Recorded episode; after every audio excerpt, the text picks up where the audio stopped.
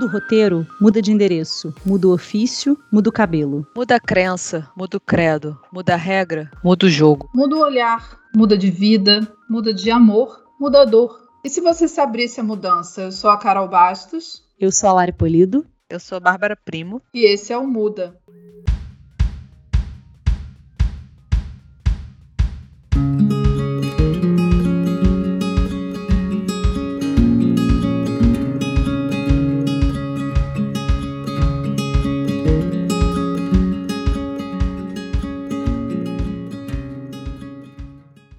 Nós mulheres somos sempre cobradas pela beleza, por nos cuidarmos, nos vestirmos bem, em resumo, por estarmos bonitas. A beleza está diretamente ligada à feminilidade, ao ser mulher.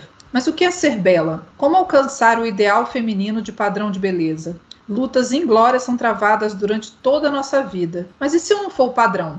E para conversar sobre esse tema tão importante, principalmente para nós mulheres, nós convidamos minha amiga Fernanda Machado. Fê, se apresenta para os nossos ouvintes. Oi, boa noite, ou bom dia, ou boa tarde. Sou Fernanda Machado, amiga da Carol, e agora da Bárbara e da Larissa. E eu sou consultora de imagem e trabalho e lido com, muito com mulheres. E a gente sempre conversa muito sobre essa questão da beleza. E, particularmente, acho que eu não sou o padrão. Baixinha, gordinha, dentuça. Acho que a melhor que me representava era a Mônica. Então, eu pelo menos tive alguma referência aí na vida. Mas, de fato, é, eu acredito que a gente precisa se enxergar mais individualmente. Eu acho que esse papo vai ser bom para a gente começar a desmistificar algumas coisas e para gente começar a racionalizar isso que vem tão de uma forma tão emocional, né? Que a gente não para para pensar como isso afeta a gente no dia a dia da gente.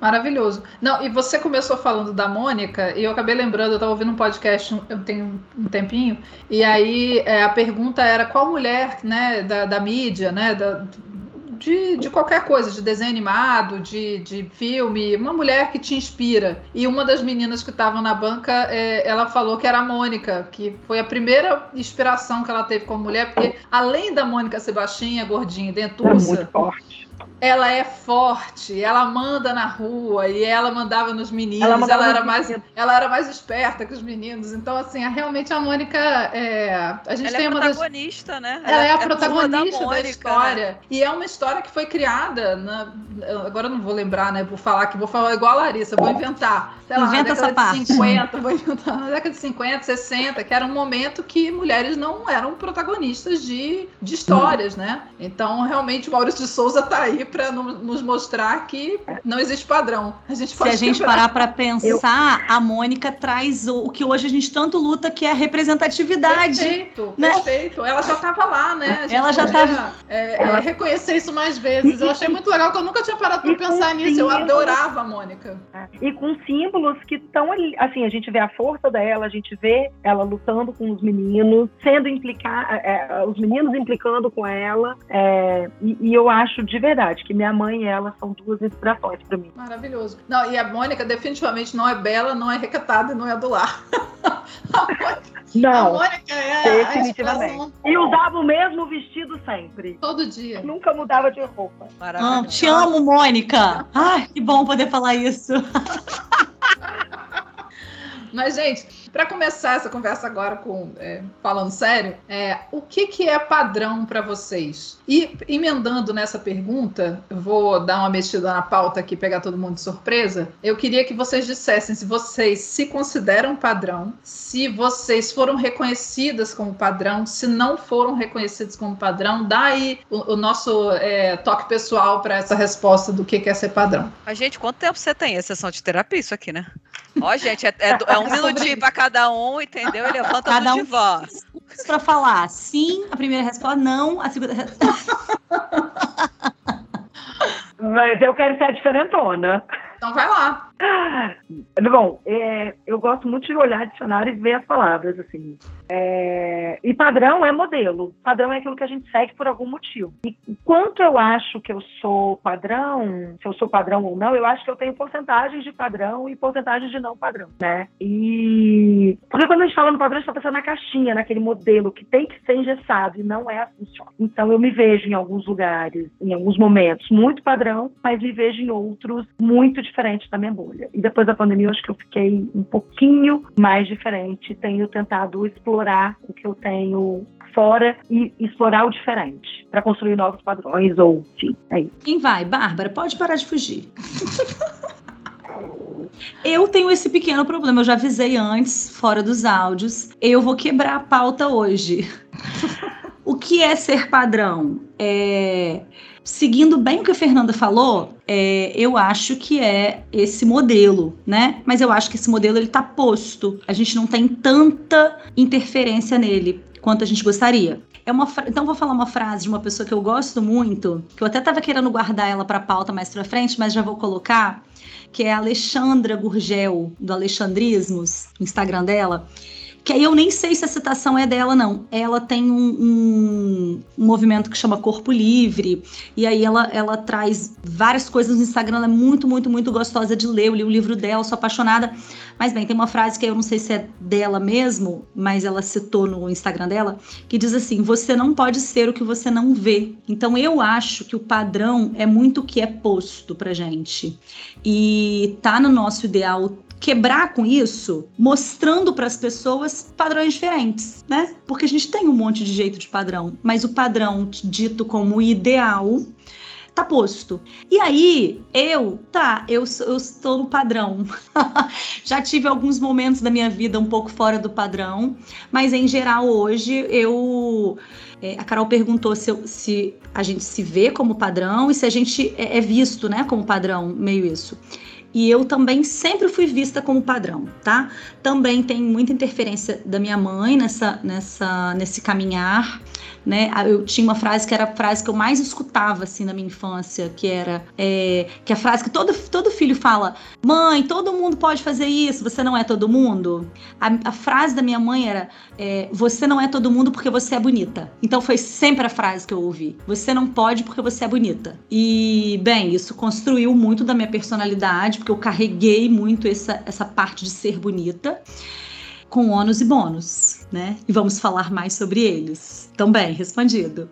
É isso, acho que o padrão é meio isso que a Fernanda falou. Padrão é algo que que está cristalizado e a partir daquilo você tenta, tenta se moldar, né? Tenta atingir e tal. Minha vida inteira eu tive me mirei em padrões outros, né? Isso a gente está imerso numa cultura muito imagética, né? Depois a gente pode até, até debater quando isso vira de fato um problema, né, estrutural. Mas a gente é inundado em televisão, em revista e mídia por, por pessoas bonitas o tempo todo Essa é a grande real, né? Nós estamos bombardeados com imagens, com, com aquilo que dizem que é, que é o belo, né? E você passa a achar que, de fato, isso é a regra que o mundo é bonito e você destoa um pouco. O que é padrão para mim é sempre algo que é inalcançável. Eu passei a minha vida inteira tentando atingir um padrão. E hoje eu acho que as pessoas diriam que eu sou padrão em algum nível. Eu nunca vou achar que eu sou padrão, mas talvez as pessoas achem. Porque é isso também, né? A questão do padrão, e conversando um pouco isso com, com o que a Lari falou, não basta só você achar que você é, o mundo tem que te reforçar um pouco, né? E isso é muito doido, porque quando eu consegui construir um pouquinho de autoestima, aí você vê que realmente isso é uma puta de uma violência, né? E que foda-se se o povo acha que você é padrão, se você tá completamente esfacelado por dentro para chegar na, naquilo, né? E isso a gente tava falando antes da turma da Mônica, Mônica e tal, que é uma, uma óbvio, né? Uma personagem de ficção, mas é muito triste o fato de a gente estar tá sempre se espelhando em pessoas que não são do nosso círculo, né? E que a gente fala, ah, gente real, gente de verdade, isso não é da boca para fora, né? Se você olha pro seu entorno, para seus, seus amigos, seus familiares, quando você anda na rua, as pessoas, elas são, elas são o que elas são, com qualidades, com defeitos, com aspectos, né, físicos X e Y. Aquilo que vendem pra gente é de fato inalcançável e é para ser inalcançável, né? O projeto é para que de fato seja inalcançável. E, e é isso, eu tenho, eu acho que padrão para mim é algo que vai ser sempre inalcançável. Não, não acho que eu tô no padrão, acho que o mundo acharia que eu tô no padrão. E hoje, sinceramente, eu tento criar um padrão para mim que é tipo, o meu padrão é tentar ser feliz. Padrão para mim é gente feliz. Gente feliz para mim é o padrão que eu tento atingir hoje em dia e estou em busca de. Mas é isso, não, não me sinto no padrão não. Bom, eu, eu, definitivamente dessa vez, imitando a Bárbara, eu não tenho resposta para minhas próprias perguntas. porque são muitas nuances, né? É, primeiro, o que é padrão? É, eu concordo com, com tudo que já foi dito, né? É um, uma espécie de regra principal para você seguir, como se fosse um ideal, né? De, de do que, que é o certo, o correto, o padronizado, né? O que está dentro do esperado e qualquer coisa fora dessa, desse esperado está fora do padrão. E eu nunca me considerei padrão, muito pelo contrário. Sempre me considerei estranha, diferente é, e enfim, pensando sobre, sobre a pauta durante o dia, é, ainda, me, ainda cheguei à conclusão que eu não só não me considero no padrão físico, como também não me considero no padrão em quase nada do resto, assim. Eu nunca tenho as mesmas respostas que as outras pessoas para as perguntas, é, eu nunca penso parecido com, com a maioria, é, eu nunca eu, eu, nunca sigo muito as regras. Aliás, eu acho que eu tenho um pouco de incômodo com regras. E olha que eu sou advogada e trabalho com lei e regra o tempo inteiro. Mas é, eu sempre vejo a, é, a, a, regra como, não como uma coisa para ser burlada, mas como uma coisa para ser questionada, né? revista, repensada. Será que é isso? Será que não é? Será que deveria? E nunca me senti é, é, dentro desse padrão. E também acredito que nunca fui vista como alguém que estava no padrão. Apesar de algumas pessoas é, é talvez me colocarem no padrão, porque meu irmão outro dia falou comigo, eu, falando assim, ah, porque eu sou feia, estranha e tal. Ele, cara, você é alta, magra, branca e de cabelo liso. Eu acho que você tá no padrão. Mas, e ele me, me, me impactou, assim, seriamente com isso, porque eu tô sempre me colocando nesse, nesse espaço de alguém que é feio, que é estranho, que é esquisito. E, de, e, ele tem razão, porque eu também sou todas essas coisas. Então, em algum aspecto, talvez eu esteja no padrão, mas eu, eu não sei se eu gosto do padrão, sabe? Talvez eu seja um pouco isso. Eu não só não, eu, eu não gosto, mas ao mesmo tempo também busco me encaixar, porque a gente se sente é, é, deslocado, né? Se sente não querido, se sente não aceito. Acho que principalmente aceitação. Eu nunca me senti aceita plenamente pelos meus iguais, né, pelas pessoas que estavam por perto. E, e não se sentir aceito é uma coisa que dói muito. Então, acho que por isso nunca me senti no padrão.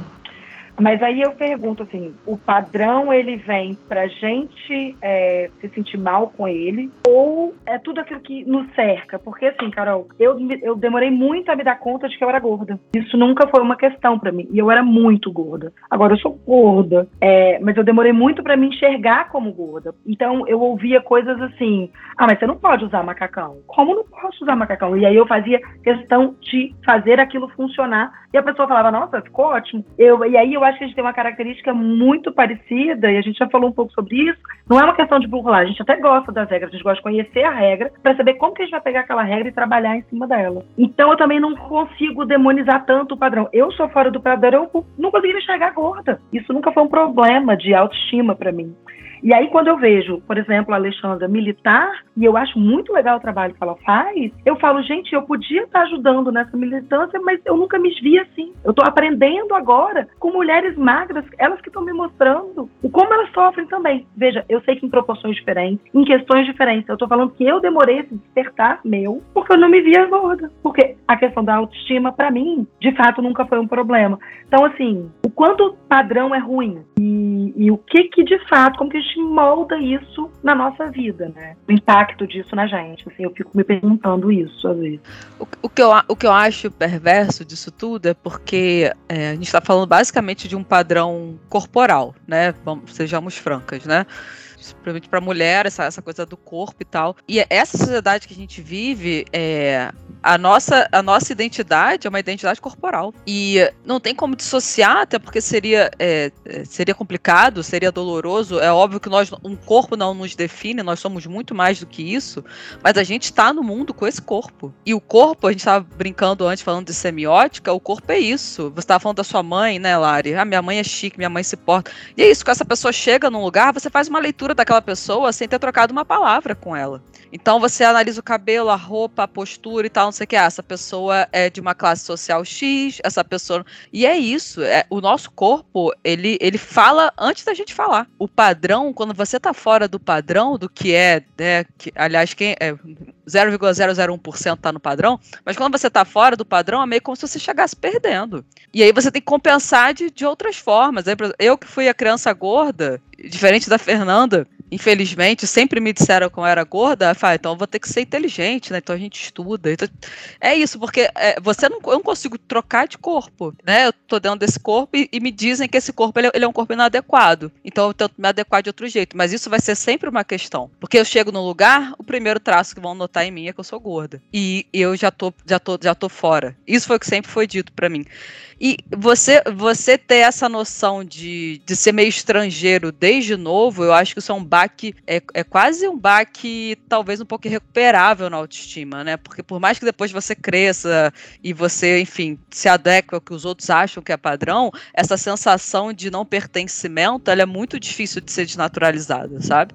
Então, é, por mais que eu, que, eu, que eu acho que essa é a postura, é, Fernanda, e tem que ser, eu falo para vocês aqui do alto dos meus 37 anos, eu sou refém do padrão, até hoje. Uma coisa que me chamou muita atenção da história da, da Alexandra, quando eu, conheci, eu a conheci com um vídeo dela que viralizou, vem, viralizou, né? foi o que chegou em mim, e aí ela tava quase fazendo um milhão de seguidores. E aí eu achei interessante a abordagem dela, ela milita e ela é muito empoderada. Eu fiquei muito encantada com o que ela falava no vídeo, que agora eu já, nem me lembro qual era, tá?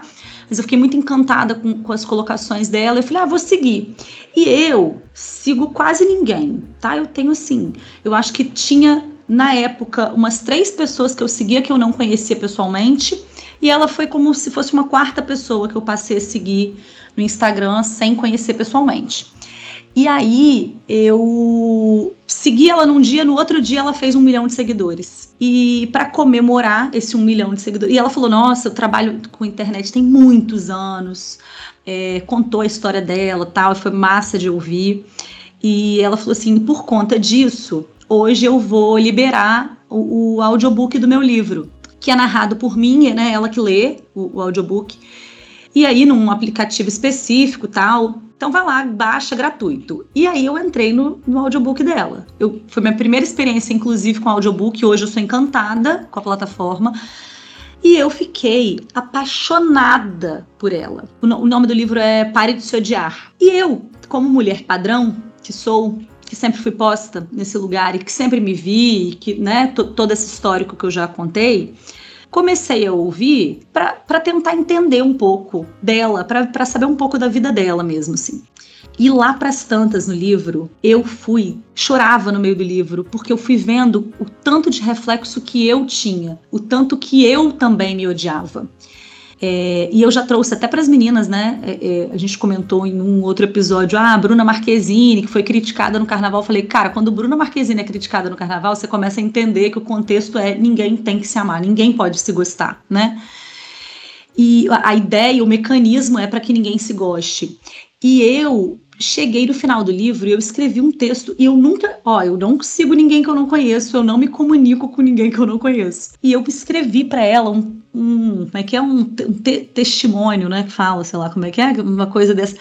Abri meu coração, eu falei, eu tenho muito impressionada com tanto que você abriu minha cabeça para o tanto que eu me odiava sendo padrão, sendo admirada, eu sempre eu sempre tive essa carga muito grande da beleza e aí, eu vendo tanto que isso me afeta, me afeta na minha construção de. de olha só, é, em tese é para eu ter uma autoestima ótima, mas eu não tenho, porque não é permitido a ninguém. E você começa a ver que não é para ninguém mesmo, assim. Então, quando ela, ela, cita no livro uma passagem falando, ah, quando a Carla Pérez colocou um silicone, foi para o Faustão na época falar do silicone dela, eu olhei e falei: se a Carla Pérez precisa de um silicone, eu não consigo. Tipo, nada vai acontecer na minha vida até eu ter um silicone. E aí ela conta, né? É, é magnífico, assim, a forma como ela fala e tudo. Mas eu comecei a ver o tanto que a gente é cobrado o tempo inteiro de tudo. E aí a gente começa a se odiar em pequenos detalhes. Então não adianta eu ter tanta coisa dentro do padrão e ser tão vista como bela porque o ideal mesmo é que a gente não se veja e que a gente procure defeito o tempo todo, tempo todo na gente. Enfim, foi um caminho assim muito incrível que eu fui fazendo, tá? É, percebendo algumas coisas que eu precisava romper e parar com esse ódio. E como é importante que todo mundo faça isso o tempo todo, né? Mas não é simples. A ideia mesmo, já vou falar do meu cabelo, que eu não vou aguentar. A ideia mesmo do meu cabelo, ela vem um pouco ao encontro dessas ideias, sabe? Eu comecei a entender que eu tenho que me amar independente das coisas. E aí eu vou ter que me amar independente de eu estar tá dentro do padrão ou não. E eu que sempre fui colocada no padrão, encaixada nesse padrão, comecei a levantar, não, não posso estar tá presa a isso, né? Eu não posso me prender. E aí eu tenho uns dois anos agora que eu trabalho, né? Na minha terapia. Posso, Carol, falar? Porque Carol falou que todo episódio agora eu falo que eu estou trabalhando em terapia. Então eu vou marcar mais um check. Trabalho em terapia. Essa questão. Divulga o cartãozinho do terapeuta. É isso. Maravilhosa terapeuta. Esse, esse, é um podcast para fazer propaganda de fazer terapia. Fechou. Eu acho e aí, que todo mundo que puder. Tem que fazer terapia. E aí, nessa, eu fui entendendo tanto que eu tava presa em um monte de coisa. E aí, tirar o cabelo me libertou. Me libertou me libertou, inclusive, de um lugar que eu nunca pude falar eu me acho bonita. Porque falar isso era me achar, e falar isso era não ser tão bonita assim, digamos, sabe? E aí não, não é não ser tão bonita do parâmetro físico, mas não ser tão bonita de, de, persona, né? Então, assim, nossa, quem que vai falar que se acha bonita? Não combina com mulher. Desculpa te cortar, Larissa. Não combina com a mulher se elogiar. Nem elogiar outra mulher. Exatamente. a ideia é que a gente sempre esteja instigando, que aí ninguém fica no padrão, aí todo mundo fica satisfeito e a gente vive essa loucura que a gente vive. Então, assim, Exatamente. o elogio é uma coisa muito difícil. Apesar do que é muito mais gostoso do que a crítica. E o que a gente lê e o que ressalta sempre aos olhos, isso no noticiário, os comentários do Instagram, são os comentários ruins. A gente se abala muito mais e a gente nem dá valor para aqueles comentários que são bons. E isso, para mim, é uma loucura na, na rede social, assim. Sim, né? É, você deve ter uma rede social até mais ativa, né? Porque é isso, tipo, todo mundo. A Alexandra mesmo falava isso, todo mundo fala bem, todo mundo te elogia. Chega uma pessoa lá e fala mal, o que você segura é aquilo, né? É aquilo que você carrega. E é bem isso, assim. Porque é para é, é isso te agarrar, né? E aí eu tô nessa agora, tô, tirei o cabelo completamente, estou me amando. Amiga, estou... explica melhor, tirei o cabelo. É, raspei. Tá falando que você tirou, raspou o cabelo. É, raspei meu cabelo. Máquina 4. Né? É, agora já tá grandinho de novo, já tô irritadíssima, já quero tirar mais. Porque aí foi engraçado porque eu comecei nesse trabalho, e esse trabalho não vem só do cabelo, né, mas vem também dessa, dessa, desse pare de se odiar, que eu fui entendendo que eu posso me amar e que tá tudo bem, né? E agora eu tava contando para as meninas antes de começar o episódio. Eu tô num período que eu estou me amando muito. Então, tá difícil me segurar, tá? Porque eu tô me amando muito mesmo. e eu tô assim, até verbalizando isso mais. E esse verbalizar, e, e tem, tem, aí a Fernanda falou de uma coisa que é fundamental, porque eu acho que a gente não sabe elogiar e a gente se agarra às críticas, mas mais do que isso, a gente não sabe receber elogio. E a gente precisa aprender. Então é sempre assim, nossa, tá tão bonita, menina, essa roupa é tão baratinha, né? Imagina! Imagina, são seus olhos. Eu era minha resposta padrão, ah, são seus olhos. E hoje, eu tava contando para as meninas, já vou largar o verbo, que eu me olho, tô me olhando muito no espelho por conta do cabelo, e todo mundo que me pergunta, você tá querendo se acostumar Aí eu não. Eu tô me admirando. E é real, eu tô realmente me admirando muito. Então me olho e falo, gente, como eu tô me amando com esse cabelo. É, que aconteceu? Eu fiquei nessa, tipo assim, ah, vou, vou esperar acontecer isso pra, pra cortar meu cabelo. Eu quero botar o botox, vou, vou botar o botox pra cortar meu cabelo. Eu quero emagrecer um pouco, vou emagrecer um pouco pra cortar meu cabelo. Eu vou ter uma reunião muito importante, então vou esperar passar essa reunião pra eu, ter, pra eu cortar meu cabelo. Eu ia ter uma, uma viagem agora para Salvador, vou esperar passar essa viagem pra cortar meu cabelo. Bicho, dei uma louca, vou cortar, cortei. E aí cortei, tipo assim, eu já tô trabalhando isso, Fernanda, já tem uns dois anos, tá? Muito trabalho, muita coisa relacionada, tipo, eu estava com muito apego ao cabelo. Entendi que muito do meu apego vinha dessa pressão familiar muito grande, dessa pressão social, beleza. Só que quando eu fui cortar, eu já fui cortar assim. Cara, eu vou me arrepender. Eu tinha o cabelo na cintura. Até foi engraçado que no dia um amigo meu é, fez um TBT de uma foto minha com cabelo na cintura. E uma foto que eu tava super produzida, então uma foto bem bonita. Aí eu vi a foto, falei, irada, republiquei na sexta-feira, no sábado eu tchuf, tirei o cabelo todo. Aí eu fiquei muito em choque quando eu cortei do cabelo grande, da cintura, para o ombro. Eu fiquei muito em choque, eu tive umas crises, tipo, ai, por que, que eu fiz isso? Não sei o quê. Então, quando eu fui cortar o cabelo, eu fui decidida e falando: eu sei que em algum momento eu vou me arrepender. Em algum momento eu vou sentir falta do cabelo. Porque é isso, a gente aprendeu que o cabelo dá esse, essa. Não sei se. Até em certo ponto, esse esconderijo um pouco da gente, né? Ele dá uma. Uma, Uma tampada, ele é uma, uma tampada Moldura o rosto. né? Então, assim, se eu tô meio amassada, eu uso aqui, né? Se eu tô me achando mais gorda, eu tampo meu braço. rarará. Então, assim, bem, então eu fui. Cara, eu vou arrepender, eu vou cortar, eu vou arrepender, mas eu preciso passar por esse processo. Então, eu fui nessa pegada. Eu vou passar por esse processo porque eu tô entendendo que esse processo é um processo que eu vou precisar passar. Eu preciso desapegar, eu preciso passar por isso. Só que quando eu cortei, a minha surpresa foi muito grande, porque eu já achei muito bonito. Falei, cara, achei que fosse ficar feio, nem ficou feio. Tô achando, inclusive, bonito. E aí, gente, é foda, mas beleza vem muito da autoestima e vem muito de portar. Eu tô me sentindo. E até então, eu fiquei menstruada, então falei, ah, vou ficar na TPM, vai dar uma desanimada, que eu cortei o cabelo. Menina, eu tô assim, ó. Caralho, cara, quero outra vida. Tô me amando. Nossa, gente. Aí eu passo, olho, e aí às vezes eu me vejo em sombra e falo, ah, minha sombra é mesmo, não tem mais cabelo. Eu fiquei alguns dias, até contei pras meninas, passando a mão no cabelo, tipo, preciso arrumar meu cabelo. Ah, não tem mais cabelo. Libertação. É uma libertação. Gente, é uma libertação. E aí agora eu tô numa fase que eu passo no espelho e aí eu fico me olhando bem assim, ó.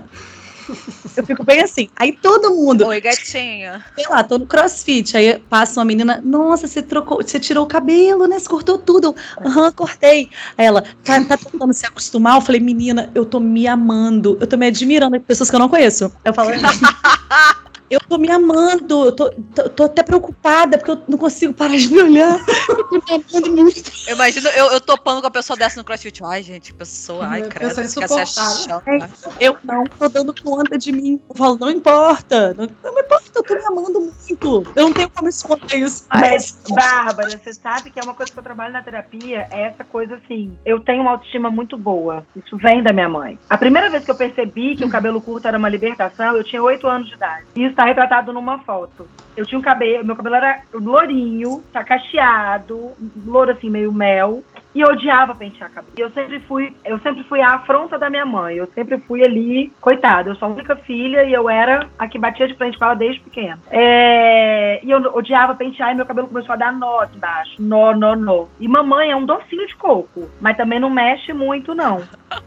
E aí ela falou, ela deu um aviso. Se você não, não pentear seu cabelo, eu vou cortar seu cabelo igual aos seus irmãos. Ignorei. Ela deu o segundo, ela deu o terceiro. No terceiro, ela me levou pro salão. E eu dei- ela falou e eu dei de ombro. Aí não tinha como. Ela me pegou pelo braço me levou pro salão. E cortou, Joãozinho, bem. Eu olhei, eu falei, gente, eu tenho que pentear mais cabelo. Tipo assim, Era isso que precisava? É a solução da minha vida.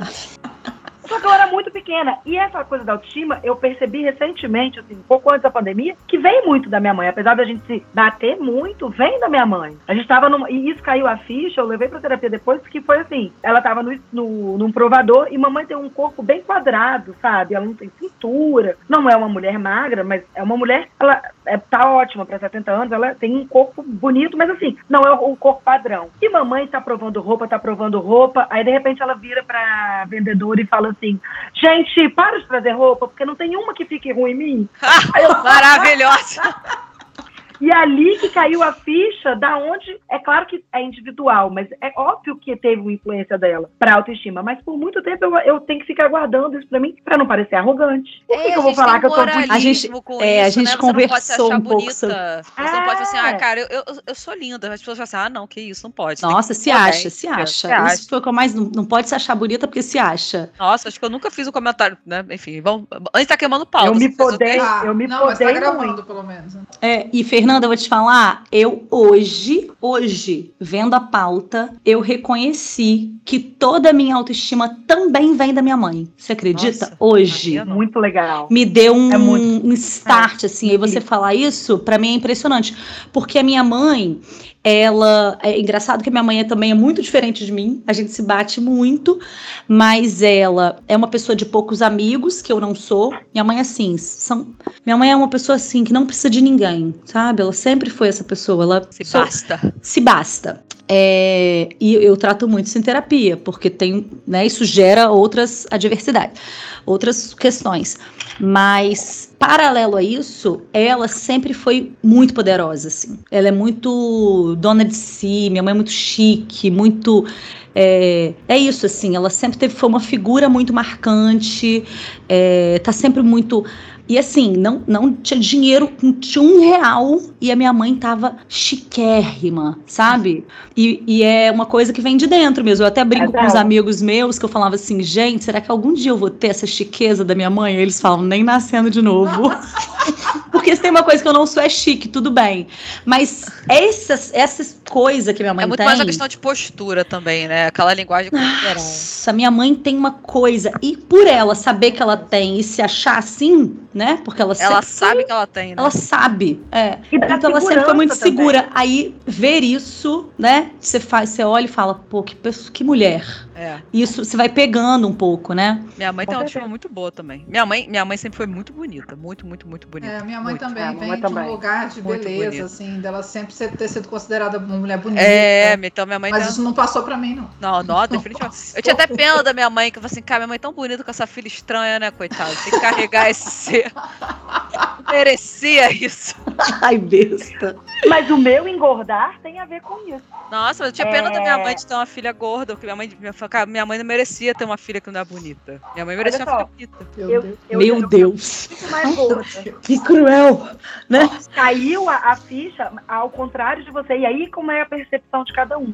A minha era: eu vou de encontro ao que a mamãe quer, que é que eu seja magra, porque eu sou bonita desse jeito. E eu sou muito bonita. E eu me achava assim, gente, eu nunca tive problema de namorar, nunca tive problema de me achar. Nunca mesmo. Mas desde, desde criança, Fernando.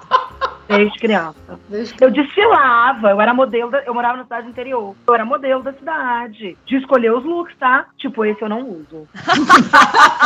Ah, maravilhosa. Você não me vem com esse pouco pano aqui, não, hein? Meu amor. Na, na época do balonê, Não está à minha eu achei altura. aquilo horror... Eu achei balonê horroroso. Eu lembro até hoje do desfile, que eu tinha que desfilar com a roupa lá, e a dona veio e falou, a dona da loja falou assim, Fernanda, é esse aqui a sua roupa. Eu falei, eu não desfilo com isso nem, não. Me recuso. Era um balonê duplo. E o styling tinha umas faixas de transparentes, assim, de filó branco. Na Com a cabeça? minha calça branca. Bem anos 80. Aham. E aí eu falei, não vou desfilar com isso, não vou. Aí ela me convenceu, me dando um presente. Que ela falou, você só, eu só preciso de você como modelo, porque você que tem que. Aí ela, ela encheu minha bola de algum jeito, me deu presente. Precisa ser você, né? Aquela coisa bem. Se não for você, não vai ser mais ninguém. Exatamente. Ela me convenceu nessa, com certeza. Mas balonê, eu nunca gostei, até hoje não gosto. Eu E é isso, entendeu? Mas eu sempre tive isso. Mas o meu engordar tem a ver a afronta com a minha mãe. E assim, eu fiz uma viagem pra minha mãe, uma com a minha mãe pra Argentina, e só nós duas. E foi um inferno. Porque tudo dela era assim, nossa, um lugar de gente gorda, né? Eu imensa! Eu devia estar, sei lá, eu tava 20 quilos, 30, quase 30 quilos a mais que eu tô hoje. E mamãe falando do gordo. Um belo dia eu virei pra ela e falei, você não tá me enxergando? Você falou? Sou eu. Massa! Mas eu já fazia terapia e a questão é essa. O problema é que eu engordava pra afrontar a mamãe e acabava me prejudicando, né? Apesar do engordar em si não ser um problema pra mim. Ou ser gordo, ou... não era um problema pra mim. Mas eu fazia de forma a afrontá-la. A primeira pessoa, né, afrontar. O meu questionamento é como em nenhum momento da minha vida, não vou falar o auge dos meus anos, porque eu também não sei quantos anos eu tenho, deve ter uns 34 anos, sei lá, evento. Como nesse, nessa idade que eu tenho hoje, ninguém me disse que era possível cortar o cabelo. O cabelo demandou minha energia a vida toda. E nunca foi uma possibilidade eu raspar meu cabelo. E aí hoje eu tô liberta, eu tô livre, eu tô tão potente. Um rapaz do meu trabalho falou: Lari, você é muito potente. E eu li aquilo e falei: Cara, é isso! Eu tô muito potente mesmo. Isso é maravilhoso. E assim, agora eu tô num processo de deixar o cabelo branco. E o cabelo não tem jeito. É um símbolo de sexualidade, sensualidade da mulher. A gente usa o cabelo de várias formas, né? Se a gente quer agradar alguém, a gente mexe de um jeito, faz de outro jeito. Então, é, as expressões corporais que a gente, a gente tem, de fato. E só voltando um pouquinho, para não esquecer, a Bárbara falou sobre a gente fazer o julgamento imediato, e esse julgamento vai acontecer. É o nosso limpo que faz, ele que alerta a gente de perigo, de beleza, mas dentro daquilo que é real pra gente. Tudo que é diferente vai desagradar. E o cortar o cabelo pra mulher é isso. Você vai desagradar o que a maioria, ou que desde lá do, acho que do renascentismo, vem com aquele cabelo grande, aquela coisa mais é, mas esse padrão de, de, cabelo, agora que eu tô deixando branco, esses dias uma amiga virou para mim falando que não tava bonito. Mas eu não perguntei para ela. Primeira coisa, por que, que a gente acha que a gente pode fazer uma crítica? Você pode, tem todo o direito de pensar. Eu não, eu acho que a gente tem que pensar e a gente pode conversar sobre o assunto. Agora, você falar para uma pessoa, você não está bonita porque o seu cabelo está ficando branco, eu achei tão falta de propósito, porque a verdade é que eu tô me sentindo super bem e para mim isso é que importa. E bancar esse cabelo branco, eu acho que tá sendo meio que cortar o cabelo lá atrás. Tá sendo a libertação, gente. Eu não tenho que pintar cabelo, meu cabelo tá mais saudável. Eu tô me sentindo incrível com 43 anos. Era uma decisão que eu queria, mas ia adiar, veio a pandemia eu aproveitei. E eu, assim, eu entendo a dificuldade, porque normalmente a gente fica da raiz pro meio, né? E o meu cabelo tá vindo como luzes, assim. Não... Então, eu tô amando. Eu falei, gente, são luzes naturais, eu não tô nem precisando gastar dinheiro. E o que, que é mais importante? A outra pessoa achar que eu tenho que pintar porque ela tá achando feio ou porque eu tô feliz? E eu acho que às vezes a gente sucumbe o que o outro quer e não o que a gente quer. E é essa certeza, é essa autoconfiança que a gente. Eu, eu queria que nós, mulheres, começássemos a olhar e entender que é o que eu quero. É claro que a gente vive em sociedade, que a gente tem algumas coisas a cumprir, algumas regras a cumprir. Mas a gente precisa se olhar e, e tá bem com aquela imagem que a gente vê no espelho quando a gente vê. Porque a gente é imagético, não tem jeito. É mais fácil a imagem, a gente reage mais rápido do que o escrito, por exemplo. É, então, falando sobre, pegando esse gancho aí do de a gente se reconhecer, né, fora desse padrão e se sentir bem fora do padrão e, e, e se reconhecer de uma maneira feliz, assim, apesar de não estar cumprindo o padrão, vamos dar um passinho para trás para tentar pensar de onde vem esse padrão. Quem, que, quem estabelece o padrão? É alguém que estabelece? Quem que, quem que cria isso? Somos nós que criamos? É, o padrão é, deveria ser assim: é, a maioria é desse jeito, então esse deve ser o padrão. Mas é isso, porque não me parece que seja. Não me parece que a maioria das mulheres seja alta, magra, modelete. Né? A grande maioria é totalmente fora desse, desse padrão idealizado de beleza. Então, como que a gente estabelece esse padrão, de onde ele vem e por que, que a gente aceita ele? Ah, essa é uma excelente pergunta. É, o padrão ele é culturalmente construído, né? E esse culturalmente construído tem, tem várias camadas, né? Se a gente for pegar, enfim, né? É, é, antes do século XIX, por exemplo, até tipo, né, aquela arte mais renascentista barroca, as pessoas eram corpulentas. Você pega, é, enfim, da idade moderna, tipo, nobreza e tal, é, corpulência era sinal de você ser abastado e você comia bem. Fertilidade. É, né? De, deusas e, e mulher, icônicos, exatamente. Então, é, é, essa noção da, do padrão, principalmente, né, a gente tá falando de sociedade ocidental, mas enfim, né, asiáticos também, assim, o Japão é muito assim, mas essa noção da, da, beleza associada à magreza é algo muito recente. E a gente comprou isso assim de olho fechado, né? É, acho que isso vem muito com aquilo que eu estava falando um pouco antes, né? Dessa, dessa sociedade magética que a gente vive, né? Eu estava até lendo mais cedo um, um artigo que coloca essa virada ali, na, enfim, na, na, Revolução Industrial, essa coisa mais da, da, da, da, magreza, mas que isso chega com muito peso mesmo quando chega, enfim, televisão, cinema, né? Já começa cinema da, da década de 20, televisão ali nos anos 50 e 60, e você começa a ter essa, essa, esse padrão e essa imersão imagética que não é mais dos seus iguais, né? Então, se você se a gente se mirava nas nossas mães, nas nossas tias. Agora você se mira em atrizes, em, enfim, em pessoas outras que não são nem, nem, nem acessíveis, né?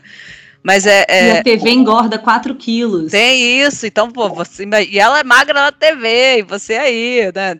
Então, é, é essa coisa, tipo, é, eu tava lendo que o poder das revistas femininas ali na década de 50 e 60, quando isso começa a ficar muito popular, né? O, o, o boom que isso dá concomitantemente com a, a, a, a emergência da TV e com a questão da publicidade. Então, aí, nesse momento, o capitalismo que não dorme no ponto percebe que isso vende demais. Então, essa sensação, Lari, que estava falando de você, apesar de ser bonita, de sua mãe falar isso para você e você crescer com, com, esse, com esse peso, isso, isso é, é isso, é um, baita, é um baita peso. Isso é um baita estigma. Porque não basta você ser bonita, você tem que permanecer bonita. Você tem que estar bonita, você tem E que mais, ser a gente- reconhecida como, como bonita, sabe? Como bonito. E normalmente as mulheres que são reconhecidas como bonitas, elas não são inteligentes. Então elas ainda têm que provar que É, bonita, elas é, podem é, é dupla jornada. É, exatamente, é, é dupla jornada. E aí, É, quando, é tudo, é engraçada, Mas e aí- é simpática. A minha Mas mãe aí me quando- conta quando- muito essas histórias, né, de simpática. Você olha pra pessoa, se ela é bonita, ela você espera que ela seja simpática. E se ela não cumpre com isso, ela pode ser normal, ela já é muito grosseira. Por quê? Porque cria-se uma expectativa, né? De que ela é bela, de que então ela tem que, tem que atender a demanda do, do externo. e aí quando, quando o sistema percebe Uhum. que vender a magreza como, como padrão gera lucro, aí você tem todo, toda uma indústria reboque alimentícia, indústria cosmética, farmacêutica. Então eles vendem aquilo que você, falou, eles vendem a insatisfação o tempo todo. Você não pode estar bem, você não pode estar feliz, tem sempre algo para melhorar. Então é isso, eu acho que o padrão ele, ele surge de, é, de mudanças culturais, mas também desse viés muito mercadológico que se apropriou de uma, de, de uma estética que vende, e vai vender para sempre, porque a inadequação ela é eterna. Vai ter sempre algo em você que alguém vai, vai, vai pegar para te, te colocar uma, um, um defeito, um- algo, a, algo a ser melhorado. E você vai estar sempre, para sempre, fora do padrão. Mas é, vocês acham que o padrão tem. Eu estava lendo né, hoje para a pauta e eu li um negócio que eu achei bastante interessante. E a pessoa estava falando que o padrão ele vem ah, sempre de uma ideia de quem está no poder. Não de quem está no poder no, no Estado, não, tá? Mas quem está no poder, mas quem está no comando da sociedade, né? Quem, quem governa culturalmente aquela sociedade. Então, assim, se no século XIX, até o século XIX, as mulheres corpulentas é quem é, são, são as mulheres que é, são retratadas na arte, né? É porque elas simbolizavam o ser poderoso, né? Que era quem tinha grana para consumir comida mesmo. E quem não tinha, quem estava magro, era porque era miserável, era porque não tinha condições de comer tão bem. E aí vem essa agora essa mulher que, onde a beleza dela tá ligada à magreza, né? Tá ligada a, a enfim, uma série de coisas. A, a questão do, do, do corpo, né? De estar gordo ou estar magro tem muito é muito pesado, sobretudo hoje em dia. É, mas também tem uma relação de poder aí, porque essa mulher ela também conquista determinadas coisas que outras mulheres fora do padrão não conseguem conquistar. Então, no final das contas, a gente está sempre tentando é, é, se igualar a quem está por cima, né? Quem, é- que é quem a gente, de certa forma, idealiza como é, o melhor daquela sociedade. E vamos combinar. O fato da pessoa ter poder não significa que ela é o melhor da sociedade, né? De- Mas eu ia sobre- só falar uma outra parte, Carol, que você falou, que também que, que você falou das corpulentas na, na- que antes eram quem tinham para quem tinham o que comer é, era o padrão de beleza. Uhum. E aí, se você parar para pensar, cara, hoje tudo que a gente tem de estética, de não sei o que, vem do consumo. É muito caro. Tem que ter muito Sim, dinheiro para fazer tem que tudo ter que dinheiro. tem que fazer. E tem que ter tempo. Tempo. Para eu malhar, para eu me cuidar, para eu ter que ter dinheiro para me cuidar, para poder fazer todos os procedimentos estéticos é, é, existentes, eu tenho que ter muita grana, são todos muito caros. Para eu poder emagrecer, a comida, né? Até a, É mais a- a- dieta, exatamente. A dieta para você emagrecer, você vai consumir determinados produtos que são raros, que são mais difíceis de conseguir. Eles fazer dieta não é uma coisa barata. E em contrapartida, comer mal é muito engorda. mais barato e engorda. Não, e, e eu acho que é até, é até, um pouco pior do que isso, né? Porque aí eu poderia dizer, ok, eu não tô no padrão porque eu não tenho dinheiro para estar tá no padrão, né? É, enfim, eu poderia comprar essa ideia. Mas é mais do que isso. Hoje as pessoas vendem, tipo, a pessoa magra, ela é aquela pessoa disciplinada atenta à saúde, a que domina os seus impulsos. Aí você contrapõe com a ideia de que a pessoa que está acima do peso ela, ela, é preguiçosa, ela, ela, ela é fraca, ela cede aos impulsos. Então, tipo, no, no, fim, o sistema ele é tão perfeito que ele vai botar a culpa em você. Uhum. Não é porque você vai no mercado e, e um biscoito Cheetos custa centavos e, e, uma, uma fruta está custando não sei, não sei quantos 10 mil reais. Então, a culpa vai ser sempre sua. Você está inadequado, você não domina os seus impulsos. Então, nesse ponto, gente, o, o capitalismo é campeão, sabe? Porque campeão. No, no, frigir dos ovos a culpa é sua. Você não, você não domina, você não está no você não está no padrão porque você não quer, porque você não faz por onde, sabe? É, é, é mais cruel do que, não, do que vender a ideia de que é porque você não tem dinheiro. É porque uhum. você é fraco. É, é, é, é, porque você é fraco e a gente gosta de soluções milagrosas e a gente acredita nas soluções milagrosas. Seja para dieta milagrosa, seja para procedimento milagroso. E aí, é, eu vou falar um pouquinho assim, que aí eu fujo do padrão. Porque eu sou gorda e eu acordo 4 horas da manhã para remar. E eu sou gorda e eu danço balé. E eu acho interessantíssimo quando termina uma apresentação e as pessoas chegam perto de mim e falam: Nossa, mas você é uma pluma dançando. Eu salto, eu não faço barulho no chão. É, eu faço jazz, eu faço contemporâneo. Eu sou uma privilegiada nesse sentido, mas eu acordo 4 horas da manhã. Ah, mas eu não tenho tempo. Mas eu entendi. Isso são coisas que me dão prazer. Eu faço isso não é para ser magra, é para eu ter saúde porque eu quero envelhecer bem. E a dança, ela me traz a liberdade que o meu corpo precisa. E aonde é eu consigo, e, e eu me vejo muito travada, tá? E aí, falando dessa coisa de padrão, o balé, por exemplo, ele é todo paradinho, ele é todo certinho, de movimentos muito certos. E eu percebi que eu estava me moldando no padrão quando eu não conseguia mais ser natural é, em algumas situações da vida. E eu sempre fui muito espontânea. Mas a vida foi, foi colocando, ah, eu, eu era advogada, né? Eu advoguei muitos anos. Então eu precisava estar tá toda certinha. E de repente eu falei, não, eu quero furar isso, eu quero sair desse lugar e fui fazer o jazz, que era uma coisa que eu fazia lá atrás quando eu era mais nova. Isso tem trazido uma liberdade corporal e de expressão para mim que eu ainda fico às vezes constrangida de postar na rede social porque eu falo, ai, eu acho uma palha, é tão meu. E não só isso, fica essa coisa do que, que vão pensar, o que, que não vão pensar, porque eu não estou fazendo para os outros, eu estou fazendo para mim. É, e nisso eu acho que eu saio do padrão para quando você está falando de uma pessoa gorda, né? Mas as pessoas gordas também malham. Eu lembro que as pessoas falam assim: ah, mas você vai malhar. É... Tipo, o que você está fazendo aqui na academia? Se eu tô gorda, eu preciso estar na academia. Eu preciso, entre aspas, estar na academia porque é, vai me dar saúde. E você que é magro, que não quer que eu esteja na academia, eu não estou entendendo. Então você quer que eu emagreça, quer que eu coma bem, mas você também não quer que eu faça academia? É, é são coisas. A, é, a, gente vai num cíclico, assim, de, de nunca tá bom. E a, a insatisfação. E aí vem uma coisinha puxando para com a outra, né? Não, é, é isso, justamente. É, é, é um discurso, né? É, não, e recentemente por exemplo, eu tive um, um, incidente com a canoa. O que acontece? A gente vira. E eu que nadei até a, a até, até a terra para avisar, bombeiro e tal. Não, não, não. Meio que todo mundo ficou surpreso. Como que eu eu não sei se exatamente todo mundo pensou isso, mas a sensação que eu tive é: como assim, Fernanda? Ela nadou até a praia, ah, ela que nadou? E sim, eu que nadei. Eu tava tranquila, tava bem, é, eu sei nadar, eu fiz natação minha vida inteira. Eu falei: eu nado, eu vou, eu assumo isso, porque eu sei que eu dou conta. Mas eu sei que eu surpreendi porque eu fujo do padrão de manter a calma, não é nem de manter a calma, mas assim, eu tava tão tranquila naquela situação e eu sabia que eu daria conta, mas as pessoas se surpreenderam, porque eu não sou o tipo físico que as pessoas esperam isso, né? É, e é muito louco. Eu trabalhei um pouco isso na terapia, porque eu, eu não entendia por que, que as pessoas acham isso, sabe? Ou por que, que as pessoas acham que eu sou leve dançando só porque eu sou gorda. Então, eu tive essa dificuldade é, de entender que eu sou gorda e que, por um lado, eu acho uma sorte que eu consegui não atrair tudo isso para mim. Claro que eu tenho outras questões, mas essa parte, dessa parte do padrão, eu sou fora do padrão por não conseguir pensar exatamente como todo mundo, assim, nesse sentido, né?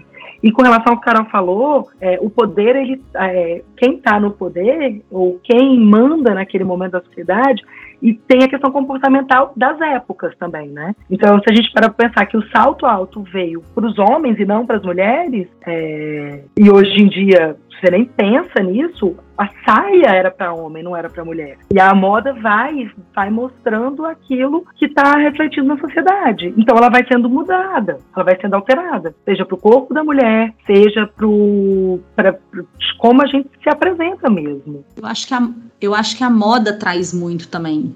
A gente pegou uma, uma levada que a moda tem muito esse, essa colocação de padrão, né? É, eu vi muito na época que eu era nova isso. No, no magro a roupa cai bem, então é por isso que os modelos são magros. E, e aí, só de ter isso, né, você já vê que a moda ela é feita para um corpo estão falando, aí historicamente vocês já trouxeram muito, mas eu, eu, lembrei dessa, dessa parte assim, o tanto. E Fernando hoje trabalha com moda, não trabalha, Fê? Você falou? Eu sou consultora de imagem e, e, eu falo que uma das partes do meu trabalho, a moda, ela é minha aliada, mas ela não pode ser a primeira coisa. Sou opressora, né? É tipo, exatamente. Gente, exatamente a roupa ela vai representar aquilo que eu sou ou o que eu quero para aquele momento. É, então, se ela foge de um padrão, ela pode causar um estranhamento, mas talvez seja o que eu queira. Eu só tenho que bancar as consequências daquilo. São as nossas escolhas.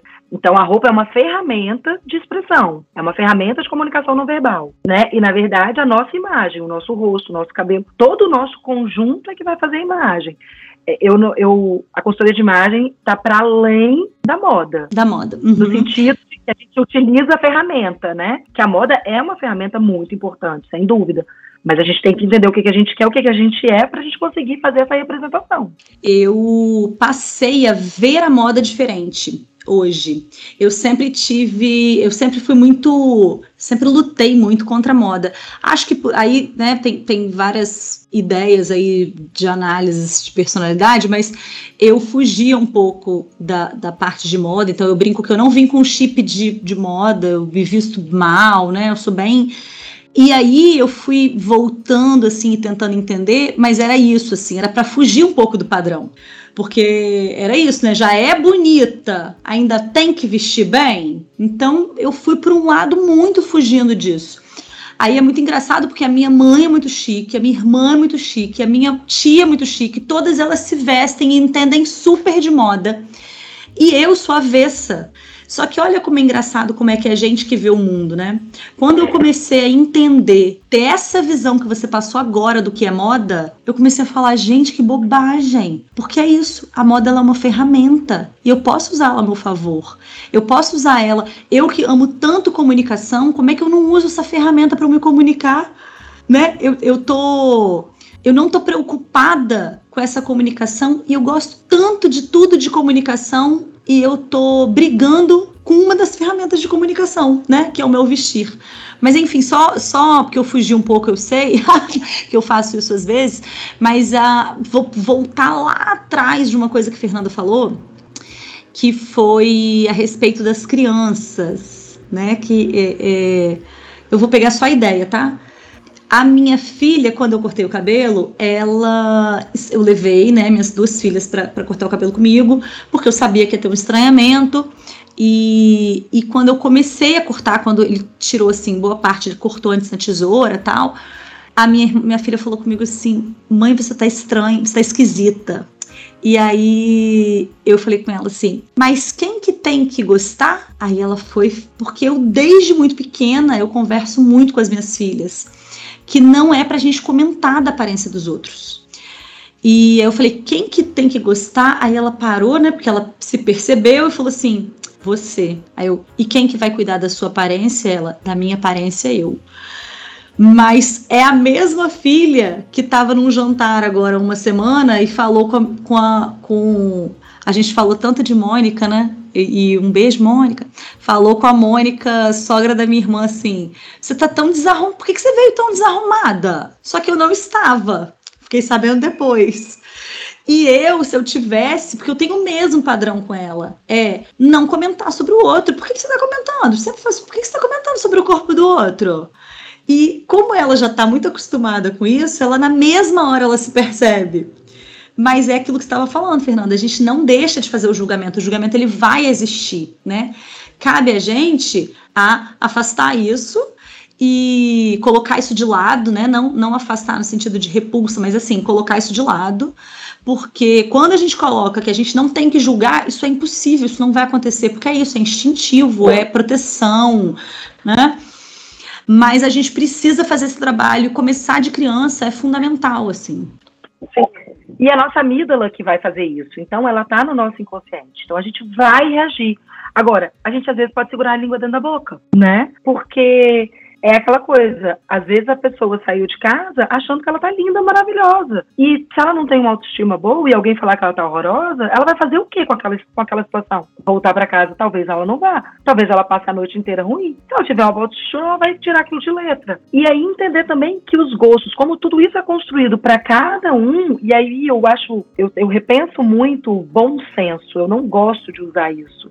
Porque o que, que é o bom senso? Ah, porque o bom senso, gente, depende de tanta coisa para cada um, né? Aonde você nasceu, culturalmente, como você cresceu, o que você ouvia da sua mãe, porque isso tem um impacto muito grande para gente, é, num todo, até no, no, próprio padrão, né? Do que que é Uh, que é complicado. A gente tem que segurar na, na nossa boquinha aqui para falar. E, e, não tem problema nenhum você não gostar. O julgamento é inerente ao ser humano, porque a gente olha e a gente reage à imagem. A, da mesma forma que eu olho uma obra de arte, eu gosto ou desgosto, posso gostar ou não da imagem do outro. Eu só não preciso comentar. Eu só não preciso. Eu posso até tentar entender de onde vem aquilo, porque às vezes fica curioso, às vezes fica instigante. E talvez ela queira justamente que a gente fustigue aquela imagem para entender melhor aquela pessoa. Mas daí é você bater, né, e falar. É, até porque eu, eu, é, eu acho essa coisa do julgamento que a, que a Lara falou muito importante, até pra gente não cair aqui numa falácia, numa hipocrisia de dizer que a aparência não importa. É, porque é, não, não, me, não me entendam mal, assim. Porque importa, porque a gente está aqui falando, né, nós, é, quatro mulheres brancas falando de padrão em relação à magreza, obesidade, enfim. E se a gente parar para pensar, por exemplo, do corpo negro, o corpo negro é o corpo mais alijado, ele é o mais fora do padrão possível numa sociedade em que a, a maioria dos corpos são negros, né? Então, a, a, é, é, a aparência, então, se você pensa na coisa do cabelo, e tem vários debates sobre isso, apropriação cultural, uso de turbante, é, é, é exatamente o que a Lari falou e foi perfeito, assim. A aparência é uma ferramenta de comunicação. Então, a pessoa também, ela tá dando um recado ali. E o corpo negro, que é esse corpo excluído, ele pode dar um recado através da aparência também. Então, tem, tem os, seus, os seus caracteres, tem toda a questão que a gente estava brincando antes da semiótica também. Então, eu não acho que é resvalar pro, pro extremo oposto e falar assim, ah, isso é uma grande bobeirada, é moda não serve para nada, ou, a, a, aparência pouco importa. É óbvio que você fazer comentários sobre o corpo do outro, no primeiro momento parece leviano, muito supérfluo, mas é isso, não tem como a gente negar que a maneira como a gente se coloca, a gente se veste, a gente se porta, está passando um recado. E principalmente os corpos excluídos. A aparência, ela, ela importa pelo recado que ela está dando nessa, nessa, nessa exclusão imediata que ela sofre, sabe? Só queria fazer esse parênteses. Eu queria fazer um outro. entender que também há, só um minutinho, Carol, é só para entender também que há, por exemplo, vestimentas que são culturais, e que eu posso não gostar, mas são culturais, né? E, e é isso, não é só uma questão. Para aquela, aquela sociedade, aquilo ali vai fazer todo sentido. E eles estão dando o recado dele, enfim. Desculpa, Carol. Não, tranquilo. É, eu só fiquei ouvindo essa questão de, do padrão da, da da Clara, a Clarinha é a filha da, da Larissa. Estou imaginando aqui ela fazendo essa pergunta, conheço Clara, convivo. É, e, e, de fato acho até engraçado ela ter feito esse comentário, porque ela vive num ambiente onde isso é ensinado, assim, né? Você tem esse cuidado o tempo inteiro, né? Já cansei de conversar com você sobre isso, já vi e tal. E aí eu fico me perguntando, né? Olha como a ideia do padrão, ela, ela tá muito. Ah, tem muitos pais que acham que, que, que são os únicos detentores do conhecimento que vai passar para os filhos, né? Esse eh, não é, não é mesmo, né? Isso veio de algum outro lugar. Olha como a Clara já conseguiu perceber padrões, e aí falando de outro tipo de padrão, é, sem que você dissesse, porque é, esse tipo de, de, de, jeito de estar no mundo, né, de estar bem arrumada numa festa, por exemplo, é uma coisa que provavelmente ela já viu outras vezes e de repente ela viu alguém que estava destoando um pouco do que ela está acostumada. E ela já leu esse padrão. Porque se tem uma coisa que o ser humano sabe fazer é estabelecer e ler padrões. A gente vive, a gente cresceu, Criança, então. evoluiu. Então todo mundo, né? A, a nossa, a, toda a evolução da espécie vem a partir da, da, da percepção de padrões, né? Então eu percebo que uh, muito antes da gente inventar, né, criar, de, de, de, é, desenvolver o método científico, o ser humano já estava percebendo padrões na natureza e criando teorias, né? E classificando, né? Cria e padrão e classifica. E, e, e estabelecendo regras. Desde né? a escola. E muito, não, e muito antes da escola existir, né? Até o, o, a ideia, vamos lá, questões até épocas de, de, de tribos, né? De aldeias, de pessoas que viviam aldeadas, onde o conhecimento era passado de forma oral. Você já passa, olha só, o conhecimento era passado de forma oral. Que conhecimento? A leitura de padrão que aquele grupo social já tinha feito diversas vezes e que estava passando adiante. Então você vai passar essas informações, você querendo ou não, para o seu filho. Mesmo que você não fale diretamente, ele vai ter uma leitura de padrão por conta própria. E essa, e essa o que é interessante, que eu acho legal a gente frisar, é que essa percepção de padrão ela não precisa ser explicada, porque ela é vista. Porque quando a gente liga a TV e eu vejo que tem uma mulher que é a mulher é, é, protagonista da novela das oito, ou das seis, se a criança não pode ver das oito, ou do filme que ela assiste, ou de qualquer outra coisa. Se o padrão que ela vê é sempre essa mulher branca, magra, é, de cabelo liso, ela passa a achar que essa é a mulher desejável. Ou seja, ninguém disse para ela que era, mas é isso que ela tá vendo o tempo inteiro. Ela é a menina que se apaixona pelo mocinho da história. E esse mocinho da história também tem lá os padrões dele. E, e, e você né, vai buscar aquele príncipe encantado. Então, essas coisas não precisam ser faladas, elas já estão postas. Então, quando a gente vê agora, é, mais recentemente, infelizmente, né, o capitalismo sempre se apropria e quer ganhar dinheiro em cima disso. Mas pelo menos a gente pode é, é começar a perceber algumas mudanças de padrão na mídia. Eu acho que isso vem acontecendo, não do jeito que eu acho que seria o ideal. Estamos, estamos muito longe de atingir o ideal, mas ver protagonistas é, negros, ver protagonistas que não são essa ideia de padrão de beleza que a gente está acostumado a ver, vai reconstruindo também essa nova ideia que no, de novo padrão, de como que, as, como uma mulher pode ser interessante, pode ser protagonista de um. A história da Mônica que a gente começou contando era não era com essa intenção, provavelmente Maurício do Souza naquela época sequer pensou sobre isso, mas é, é o que a gente vê agora acontecendo em filmes infantis, que vem aparecendo protagonistas diferentes, que vem trazendo é, questões diferentes, que vem mudando, inclusive a história central, que normalmente girava. Lembrem das nossas infâncias, né? Das infâncias das nossas mães. Quais eram as histórias infantis que se contavam? Eram as histórias de princesas e príncipes que se encontravam, se casavam. Ou seja, qual é o objetivo ideal de vida de todo mundo que está aqui? É encontrar alguém e se casar. O que, que vai acontecer do depois do casamento? Se esse relacionamento vai ser abusivo, se vai ter filhos, se não vai ter filhos, isso não importa. Mas o que, qual que é o seu objetivo de vida? Ser linda para você é, chamar a atenção de um príncipe encantado e ele se apaixonar por você. É para isso que você está no mundo. Olha que, que, que situação é, cruel que é colocada, posta para todas as crianças, sempre foi feito dessa forma.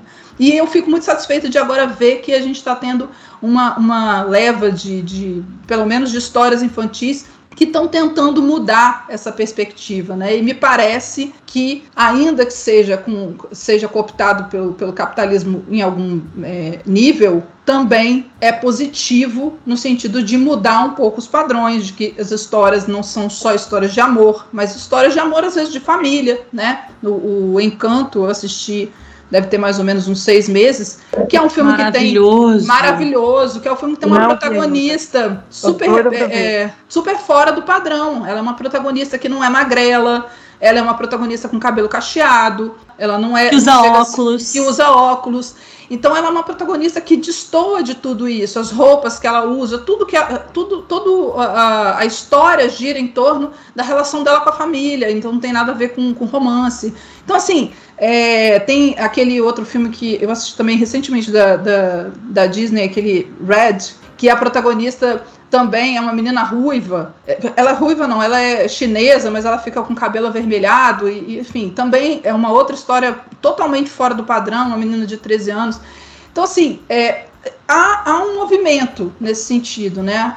E eu acho isso interessante, assim, parece que a, a coisa está borbulhando para mudar um pouquinho essas bolhas de informação que a gente está preso já há muito tempo. Não, eu só queria falar assim, quando eu falei da escola, Carol, é porque na escola acho que é a nossa primeira bolha. Porque a Larissa estava falando da filha dela, e aí era, é a nossa primeira bolha. E normalmente, classe média alta, tá todo mundo muito parecido. Então, quando entra alguém diferente, acho que é o primeiro choque, né? E de tudo isso que você falou, se tem uma palavra que eu gosto muito e que eu tenho usado muito, são as nossas escolhas, o quão consciente, o quanto a gente não se deixa levar pelo consumismo, pelo que a gente vê na mídia, pelo todo, capital, todo capitalismo, e são as escolhas. Então, eu, eu sou contra procedimento estético de forma nenhuma. Eu só acho que a gente tem que saber o motivo pelo qual a gente está fazendo.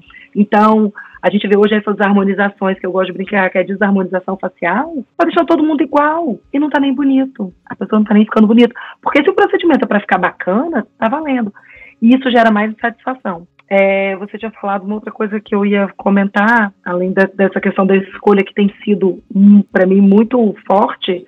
Ah, é, não tem jeito, as mudanças elas vão levar tempo. Eu gosto muito de fazer a comparação com o divórcio, que é de 77, né? Quando a lei veio e era uma loucura aquilo. Eu falo isso porque, como eu advogava, é, eu trabalhava com direito de família. E ainda, quando eu me formei, a gente formou o quê? Em 2001, Carol? 2000, 2001? Ali, a coisa ainda era muito pesada. É, é mulher desquitada, a gente falava ainda isso. Hoje em dia já nem não se usa mais.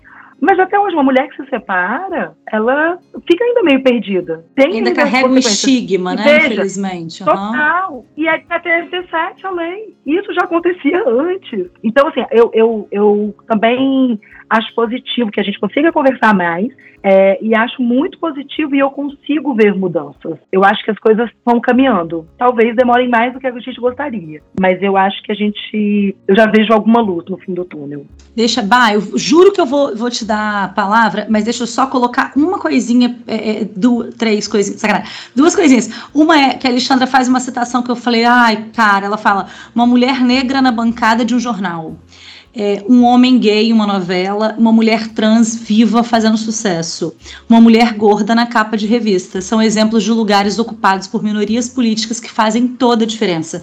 Então a gente hoje tem. É, né, tem ai, a Lina, que eu não sei nem se eu já falei em algum podcast, de algum, em algum episódio. Sonhei que eu era amiga dela, assim, é uma coisa, eu já via coisas dela, mas ter acompanhado ela apesar de eu nem ter assistido, e ó, não tô falando mal de BBB, vejo esse em especial não me não me prendeu tanto, mas eu curtia ver ela falando, eu curtia aqueles momentos. E aí eu fico pensando, gente, isso é é uma quebra tão grande, tão importante pra gente ter uma pessoa maravilhosa dessa, é, enfim maravilhosa, apaixonada. Esse é um ponto. O segundo ponto que eu ia trazer era só o seguinte.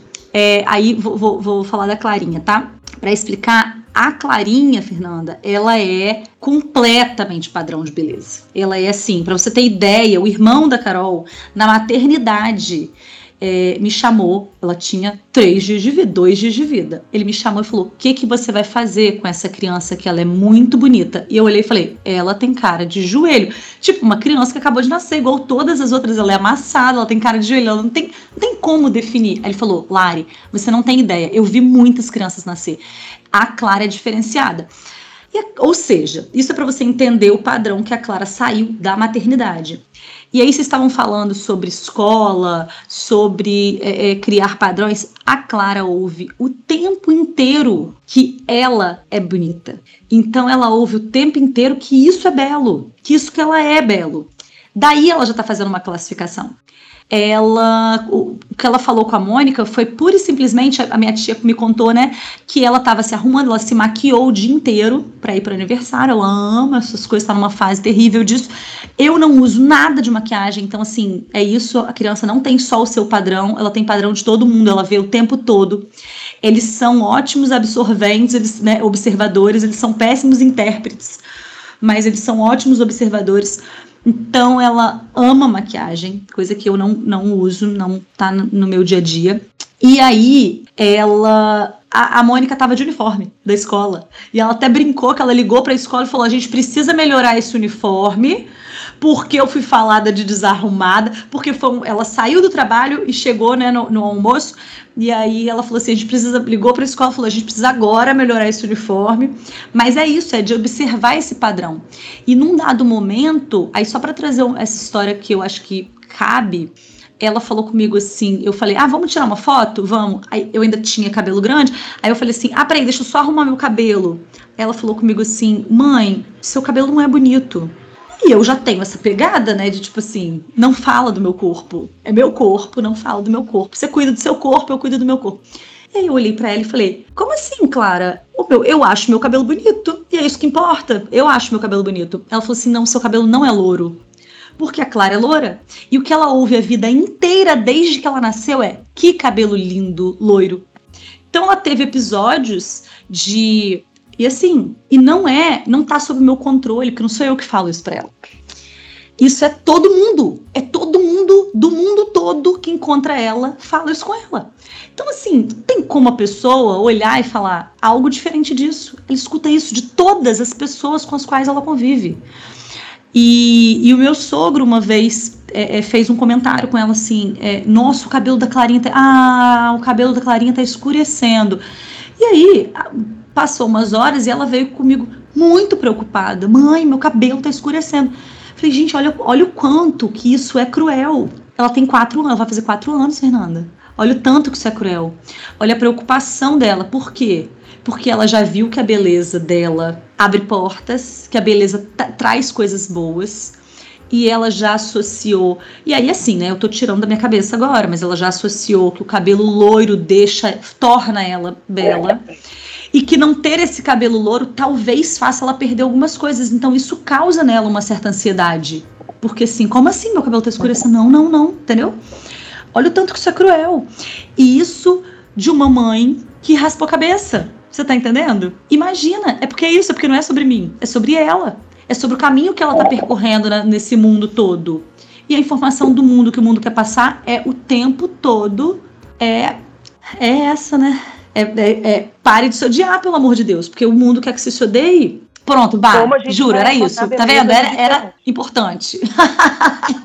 Não, com certeza, fiquei impressionada com o relato, assim, como ela já percebeu e como ela já é, colocou peso e, e, como ela entendeu que isso é algo que ela não quer perder. E, e é, é, a questão a que eu ia fazer agora, talvez ela fique um pouco deslocada, mas nem tanto, né? Porque, enfim, polêmicas. Até vai puxar a sardinha para nossa convidada. A gente vive num mundo machista, patriarcal, enfim. E, e as mulheres, elas saem, elas saem na disputa, numa disputa não equânime. E querendo ou não, a gente não, não pode ser hipócrita quanto a isso. A beleza é um capital que a gente carrega nessa luta diária. Beleza, beleza barra aparência, né? Barra tudo que vem, e maquiagem, e salto, e, e, e não sei o quê. E quem sou eu para apontar dedos e julgar? Muito pelo contrário, da mulher que usa isso para conseguir chegar em lugares que ela não chegaria de outra forma, porque esse é o mundo que a gente vive, sabe?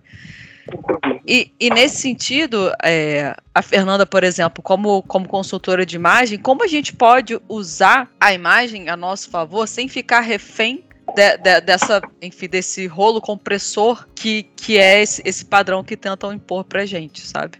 Como fazer isso de uma maneira que isso é. converse com a nossa autoestima, mas não nos deixe refém de uma imagem que tem que estar sempre constantemente uma máscara construída, sabe? Uhum. Então, eu primeiro acho que a gente precisa diferenciar o que é beleza e o que é aparência e dar espaço para a gente encontrar a beleza no diferente. A beleza ela é estudada há muito tempo. Se a gente parar para pensar, Leonardo da Vinci ele usava o número de ouro, a regra de ouro, é, que é um número dado uh, por Fibonacci que traz o belo, né? Então, quanto mais simetria se tem, quanto mais próximo desse número, mais belo você vai ser quando na verdade, às vezes, o que vai fazer a pessoa ser bonita é exatamente a assimetria que ela tem. E fazer diferente, né? Então, eu acho que, primeiro, entender que a gente não é essa simetria toda. Entender que a gente tem lados, que um lado vai ser diferente do outro, um lado vai ser mais alto que o outro.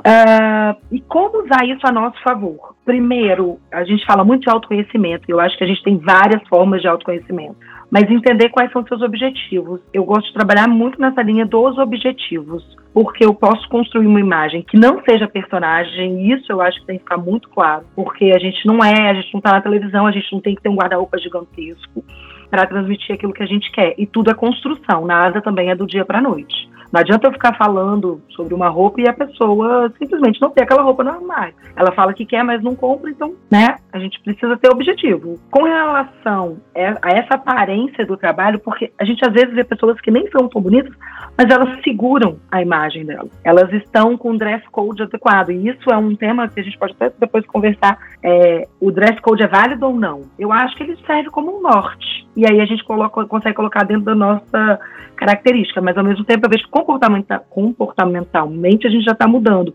A mulher já não precisa mais usar salto para ela estar tá elegante. A gente já não faz necessariamente essa associação.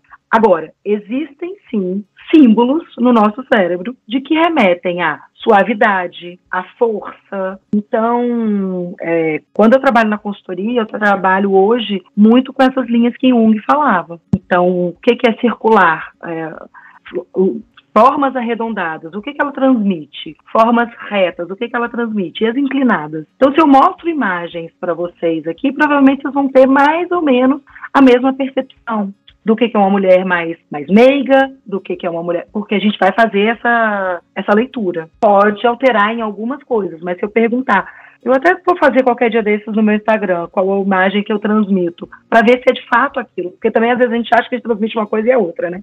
Mas eu gosto de trabalhar muito com essa coisa de linhas, porque dentro do que a pessoa quer e dentro do que ela tem nela. Então eu posso trabalhar harmonia ou equilíbrio de linhas, e aí vai depender muito. Então eu tenho que entender das características dela, do estilo de vida dela, porque também não adianta eu querer que uma mulher use, ou ela falar, eu acho lindo uma saia lápis mas ela trabalha o dia inteiro abaixando e levantando. A mulher não vai ter conforto. Mas entender também qual é a motivação dela para se vestir. Tem gente que não está nem aí para conforto. Tem gente que não se importa com isso. Talvez porque não tenha pensado, ou talvez porque só pensa no padrão do que, que ela acha que é elegante. Ou então assim, eu dependo. É muito individualizado, né? É, não tem como ser igual para todo mundo. Mas dentro de um ambiente de trabalho, cuidar da aparência, da forma que ela consiga estar tá aparecendo. E aí isso vale para homem e para mulher, tá?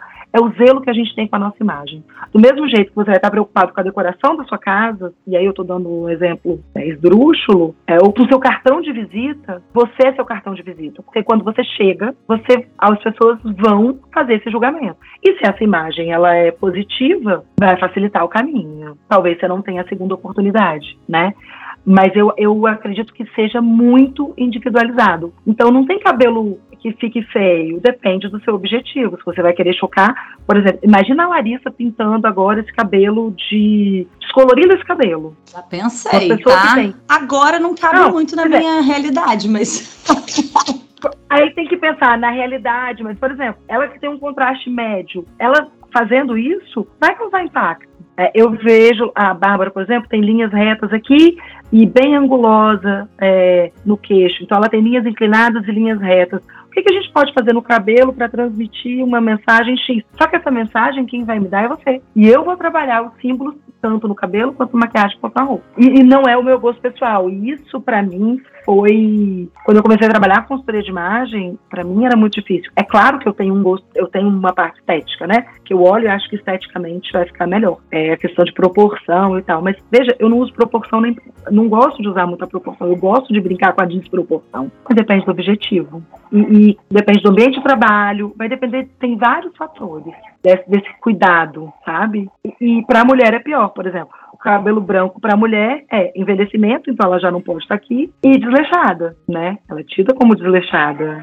E hoje em dia isso já está ficando um pouquinho mais comum. Agora, com a volta da vida real, ou da vida no, na, né, na Vera, a gente voltando a ter encontros, isso já está começando a ficar mais perceptível. Mais, muitas mulheres tomaram coragem. É, e é, foi, é coragem mesmo, porque as pessoas vão falar, nossa, e, e, falam, que é o que a gente já comentou aqui. Então é isso, eu acho que. Tem, teve um estudo recente, não sei nem se tão recente, eu acho que foi em Yale, falando sobre essa coisa de, do bem vestido, a mulher bem vestida ganha mais. Eu acho o seguinte: o objetivo é qual? É ficar estabilizada, é mudar de cargo, onde você quer estar naquela empresa e quais são os valores daquela empresa e como que você se encaixa ali. Eu acho que é basicamente isso. Mas é, só eu te pra... respondi, Bárbara. Cara, mas foi Mas, fantástico. Larissa- Posso aqui dar um depoimento? Deixa eu falar, Fernando, que eu vou dar um depoimento sobre a consultoria de imagem da Fernanda, que foi com quem eu fiz minha consultoria de imagem. E Momento quando eu depoimento. sigo momento depoimento. Ainda bem que eu tô gravando. Fui fazer a consultoria de imagem com Fernanda e eu sou essa pessoa que nunca ligou pra se arrumar, assim, tive momentos, tem dia que eu acordo querendo me arrumar, tem a maioria dos dias eu só boto qualquer roupa que eu sei que já veste razoavelmente bem e sigo a vida. Devo confessar que os dias que eu sigo as regras da Fernanda, todo mundo me elogia. Nossa, você tá bem hoje, é engraçado. Nos outros dias as pessoas só, eh, só convivem segue, comigo, só, né? vive, Só segue. segue. a vida, só, né?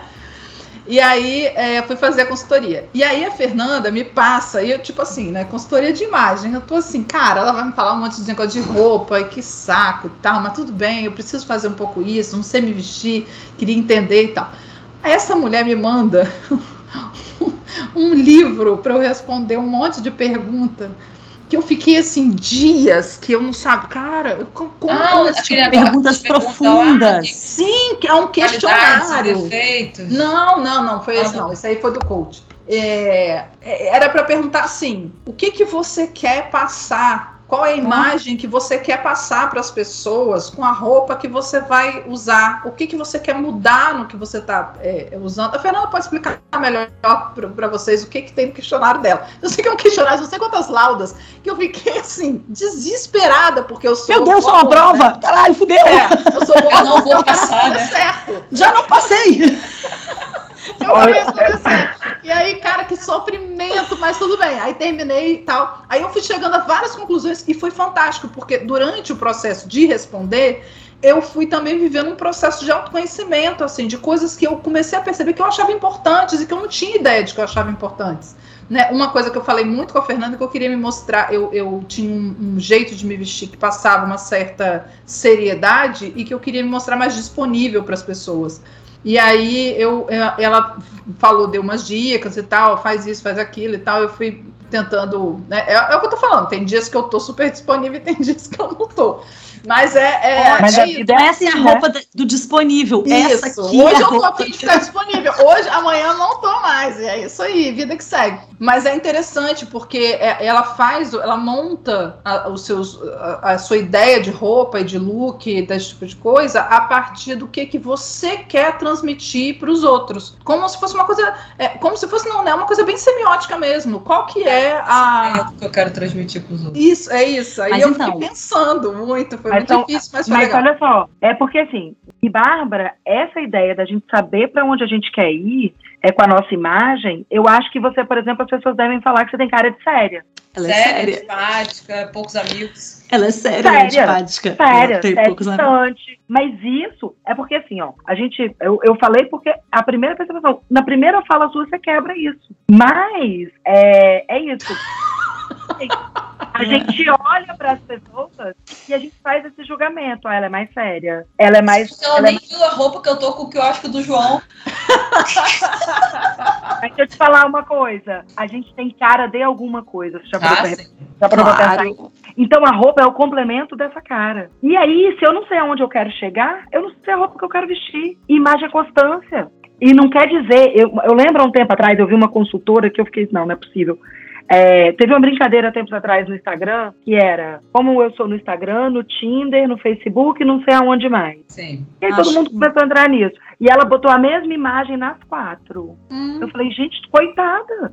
Porque, veja, eu entendo que imagem é constância. Eu entendo que para você, para eu manter aquilo, para você afirmar aquilo todo dia, você tem que ter uma constância. Para o cérebro entender. Agora, é, eu não preciso estar com a mesma roupa. E nem do mesmo jeito. Desculpa, eu não vou para uma reunião de negócios como eu vou para o botequim com meus amigos ou no Carnaval de Vitória. Então, só Nem que eu quero, né, gente? Pelo amor. É. Mas quando a gente para para se conhecer e entender, é, tem um, outro, um exercício que eu faço e os meus clientes às vezes não fazem. Carol, fez, Carol fez mais ou menos.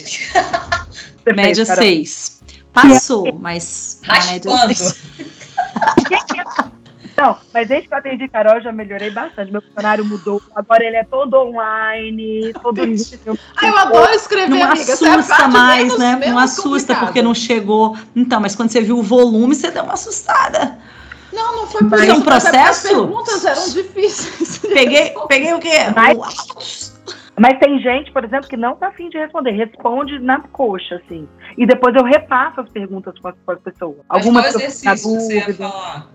O exercício das imagens. O que, que você gosta? E aí a pessoa põe lá. O que, que você não gosta? É o que, que você gostaria de ser, o que, que você é e o que, que você nunca seria.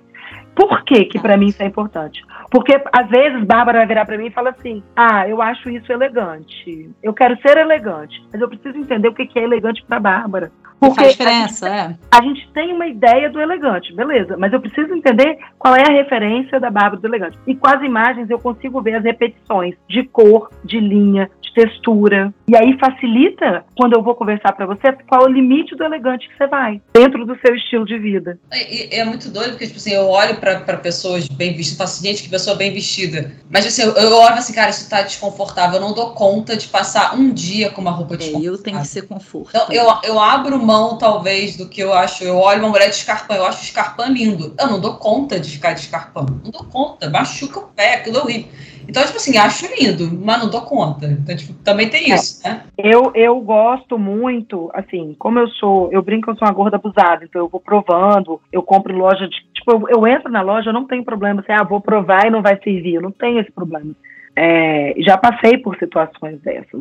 Mas eu tive muita sorte também de ter pessoas, até antes da consultoria, é, me ajudarem. Assim. O escarpão, por exemplo, eu acho lindo. E quando eu advogava, eu usava muito salto e salto fino. E eu ia provando. Hoje eu tenho a marca que eu gosto do escarpão que eu Ah, gosto. sim, sim. Mas com a idade, Baixo. e meu salto, entendeu? Também. E, e não vou ficar usando salto alto. Usei muito, Então, cara. eu odeio, me recuso, nunca usei, Bárbara- não vai ser deixa agora que eu vou usar. pra vocês aqui, momento com fofoca. Usei A Bárbara ia de chinelo com salto pra praia. Tamanha era a necessidade que ela tinha de estar De de, crescer. salto 24 horas por dia. essa pessoa Pra que praia. Tá bem no corpo que ela tem, né, gente? Não, gente, eu ficava assustada. Eu falei, pra que isso, gente? Você tá indo à praia, cara. Vai andar na areia. É, na areia. Não, ela ia. era, Era um, salto, era um tamanco com um salto desse. Não era saltinho, não. Era saltão. E eu assim, caralho, meu irmão. Agora, sabe uma coisa que eu percebo? Tô É, chocada. Mas eu- a Bá, a não Bá sei- largou isso, já, já tá curado Graças desse, desse trauma, graças a Deus. eu não, Carol, eu não lembro se eu fiz isso com você, mas eu não acho que eu fez, tô, devendo. pra- Não, você tá, você. Pode retomar agora. Ó, não, Carolina. Mas o que que acontece? É porque eu fiquei É. devendo pra ela, fiquei devendo não dinheiro, não. Eu fiquei devendo. eu fiquei de- eu jamais ficaria devendo, gente, que nem combina comigo. Mas é porque a, a Fernanda falou assim: não, e aí é, faltou aí na consultoria eu ir com você nas lojas e tal, pra E escolher alguma coisa, não sei o quê. e montar os looks. Nunca fui em loja nenhuma, nunca. Imagina eu, eu É verdade. nunca vou nem ao shopping. Não, Ah, eu não, odeio. cara, odeio, odeio. Na verdade, quem tá devendo quem aqui sou eu, entendeu? Mas Ai, como ela tá cobrando. Não, não tô mesmo. Só pra é, pontuar aqui, você falou a questão do cabelo branco, e aí vou tentar analisar. Eu também não, não pinto mais meu cabelo, é, tenho alguns fios brancos já. E algumas pessoas de vez em quando param e pegam assim no cabelo. Ih, deixa eu tirar aqui, tem um fiozinho. Eu falo, não mexe no meu cabelo, gente. Não mexe no meu cabelo. Não pedi. Deixa o meu cabelo do jeito que ele tá. Ele tá assim porque eu quero e tal. E as pessoas têm uma certa dificuldade de compreender. Eu já peguei a pessoa indo com a mão, assim, pro meu cabelo pra tirar. E eu, não, não mexe. Eu, eu tô feliz assim. Carol, mas aonde que a gente deixa? Por que, que as pessoas acham que elas podem encostar na gente? Não, eu não faço a menor Grávidas, por ideia. mulheres grávidas. Por que, que você encosta na barriga de uma grávida? Não, não faz o menor Por que sentido. você encosta numa criança na rua? Gente. Por que, que você encosta no cabelo de uma pessoa, no corpo de uma pessoa, no braço de uma pessoa, na barriga, em qualquer lugar, né? A pessoa, primeiro, primeiro de tudo, consentimento, né? Consentimento não é só pra sexo, gente, é pra qualquer coisa, é pra chegar perto, é pra tocar na pessoa, tem que consentir. Enfim, passado por isso, é, falando da questão do envelhecimento, a mulher ideal é uma mulher jovem, é uma mulher, né, magra, é, enfim, ela tem uma série de, de apetrechos para estar dentro desse padrão do ideal. E uma mulher que está com os cabelos embranquecendo não é mais uma mulher jovem, ou pelo menos ela não passa mais essa ideia. Mas eu tenho percebido que algumas mulheres, é, essa, essa imagem que a gente passa como a, essa mulher que está deixando o cabelo envelhecer, mas eu também tenho notado que é, esse tipo, olha como é que a, a, própria comunicação e a percepção do outro é, não são coisas estanques, elas vão mudando a partir da mudança da cultura mesmo. É, as pessoas e comportamento começado, também. E do comportamento também. Então, as pessoas já têm começado a olhar que mulheres que permitem ficar com cabelo branco na nossa faixa etária, 40, 40 e poucos anos, que é a faixa etária que eu tenho visto isso acontecer, são mulheres que são mais é, donas de si, são mulheres que são mais independentes, que estão assumindo uma certa a rédea da própria vida, que estão permitindo menos que os outros sim, é, é, é, interfiram nas suas escolhas. E isso também é uma forma de comunicação. Então, até deixar o cabelo ficar branco não deixa de ser uma maneira de você dizer alguma coisa. E o fato de alguém ter começado Sempre. a fazer isso, né, ter dado esse passo, alguém que não é, era uma senhora de 90 anos, e, e sim uma mulher de 40, é, faz com que todas as outras olhem para ela e sintam representadas de alguma maneira, né? Eu vi, teve uma, uma, uma, eu não vou lembrar agora o nome da, da jornalista que é, é, ela de vez em quando apresenta o Jornal Nacional. E todo mundo ficou meio estarrecido quando ela começou a aparecer com o cabelo branco. E isso virou um assunto um tempo atrás, uns anos atrás, não me lembro agora, não me lembro o nome dela. Enfim, eu acho que é Renata. Ah, Vasconcelos? Não, é, não é Loprete, não. Não, acho que é Renata Vasconcelos. É. Isso. Ela começou é, a deixar, ela tinha uns fios brancos bem assim na e frente. Ela é lindíssima. E ela é lindíssima, e ela com aqueles cabelos brancos. E aquilo dali, quando eu vi aquela imagem dela, eu me senti no direito de fazer a mesma coisa. Olha o que, que é a representatividade, né? E aí, falando sobre representatividade, estava falando disso mais cedo quando falei da questão dos filmes. É, quero ressaltar apenas o seguinte: é, é, o capitalismo gosta de, de, de se apropriar quando eu estou falando de mudar a representatividade, não é botar gente para fazer cosplay de qualquer coisa, não. Eu estou falando de protagonizar. Porque quando eu estou falando da Renata Vasconcelos, eu estou falando da mulher que é âncora do Jornal Nacional. Eu não estou falando de alguém aleatório, né? não que também não seja interessante. Mas é, é, dar espaço para essa representatividade precisa ser num espaço de protagonismo, né? É, e aí... Queros, mas eu ouso discordar. Tá bom, vamos lá. Sabe o que que eu acho? Eu acho que é válido sim, que tem que ter assim. Não, mas Sabe eu não tô dizendo Porque que ela antes, tá lá. Eu acho que vale, se for protagonista melhor ainda, mas tem que ser visto. Porque se a gente for depender de ter que ser protagonista, olha só, se for protagonista, melhor ainda. Mas se a gente for depender de ter que ser protagonista, pode ser que não seja. E aí eu acho, eu acho que a gente perde mais assim, entendeu? Porque em alguma escala isso teve um caminho, porque não, não virou protagonista da noite pro dia. Não foi assim, óbvio que aí é isso. E olha só, eu entendo super a crítica que, que toda protagonista tinha meio um, um, uma melhor amiga que não aparecia, que não falava nada, que nananã, né? É tipo, nesse um, sentido apoio. Que eu tô Isso. É, eu entendo. Eu entendo essa crítica, tá? Mas eu acho que ainda assim não pode ser só assim. É uma luta, é aquilo que a gente falou, a gente não pode descansar. Mas eu acho que ainda assim faz diferença.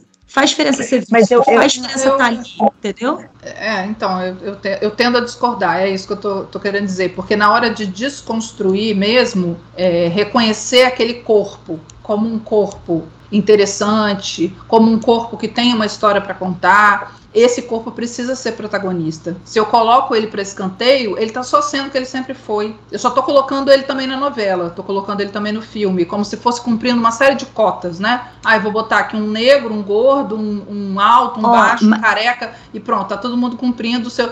E, e não é nesse sentido, quando a gente está falando de representatividade, a gente precisa é, enxergar aquele corpo como um corpo que, por quem eu possa me apaixonar, por quem eu possa me interessar, por quem um corpo que eu queira ouvir, um corpo com quem eu queira conversar. E nem sempre eu colocando essa pessoa como coadjuvante, eu vou despertar essa mudança. Essa mudança uhum. cultural vai ser ainda mais lenta, entendeu? É, é, nesse sentido. Porque eu entendo a sua crítica quando a gente coloca que, que essas pessoas são colocadas, elas não têm nem fala. É, é isso, é, isso é triste, né? Mas, mas ainda assim eu, eu tendo a entender que foi um caminho.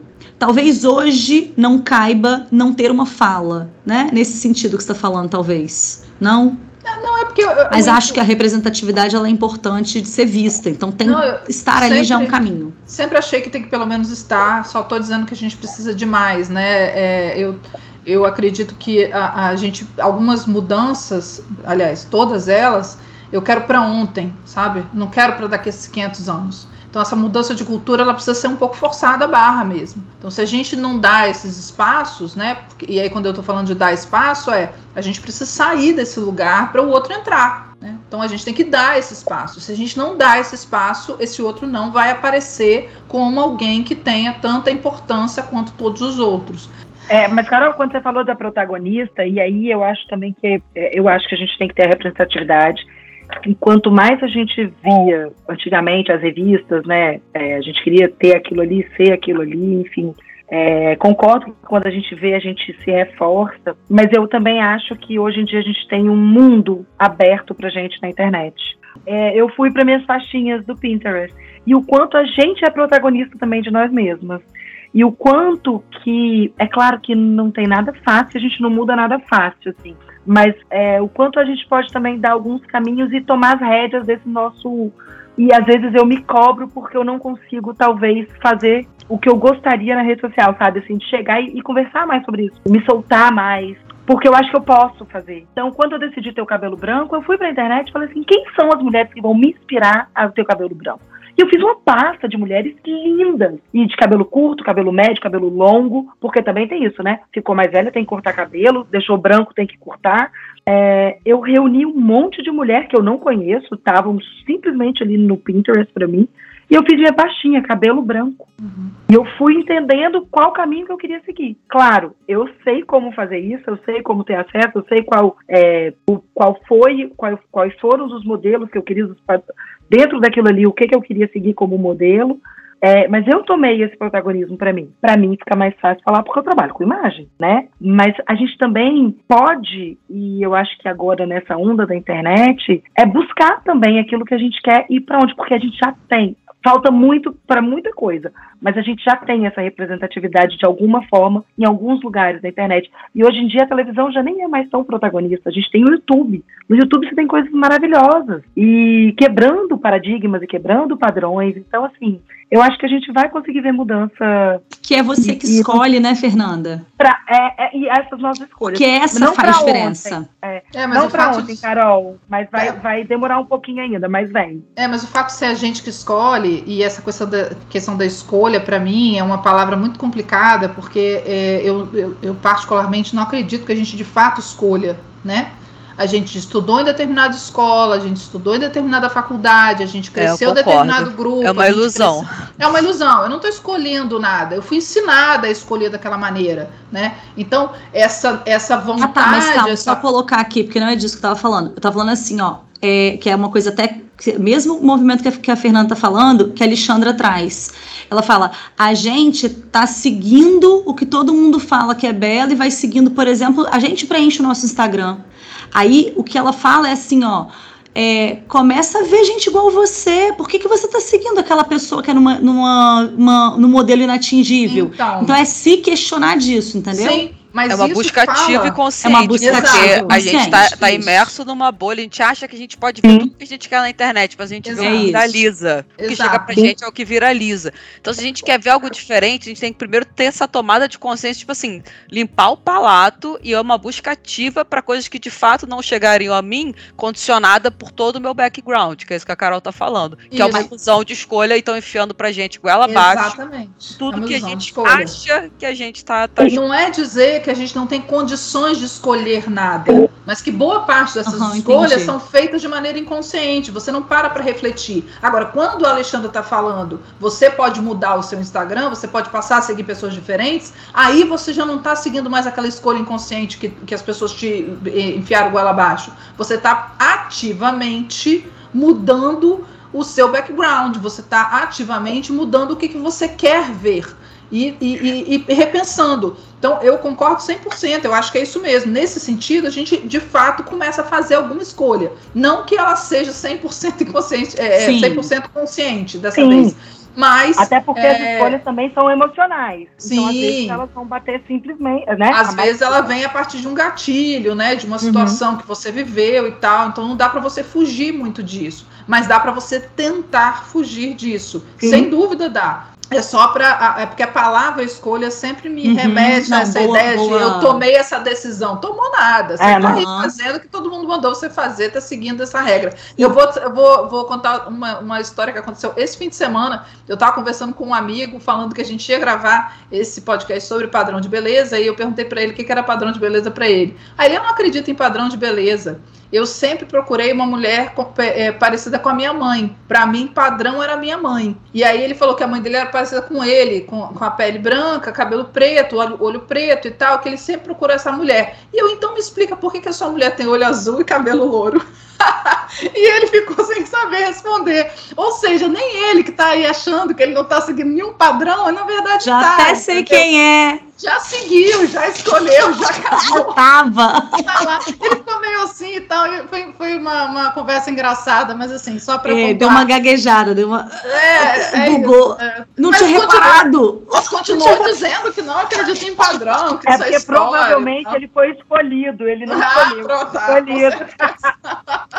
Ele não acredita em padrão, mas o padrão acredita nele. Acredita nele piamente. Gente, é, eu acho que, mais uma vez, né, sou sempre essa pessoa otimista que acha que as coisas estão ten- tendem a ser melhores no futuro, estão já melhores agora, estamos vendo mudanças de padrão assim na nossa frente, né? Estamos vendo pessoas dispostas a mudar as suas escolhas, a repensar as suas escolhas, a enxergar o quanto que essas escolhas são feitas por nós e tentar fazer com que isso seja diferente.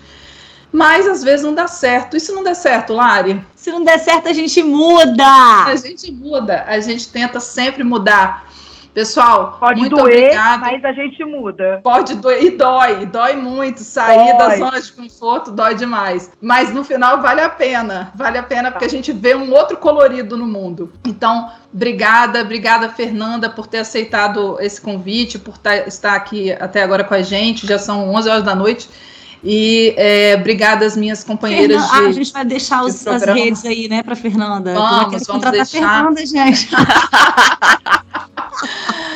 É, boa noite, bom dia, boa tarde para todo mundo que está ouvindo. Um beijo. Tchau, gente. Obrigada.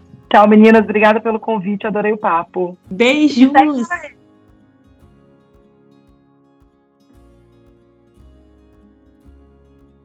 Curtiu? Segue o Muda no Instagram e no Spotify. Aproveita e ativa o lembrete e o sininho para você ficar sabendo dos novos episódios. Nós vamos adorar receber sugestões de temas e saber se os nossos episódios mudaram vocês. Ah, lembrando que o arroba do Muda, os nossos e dos convidados estarão sempre na descrição do episódio, tanto no Spotify quanto no Instagram.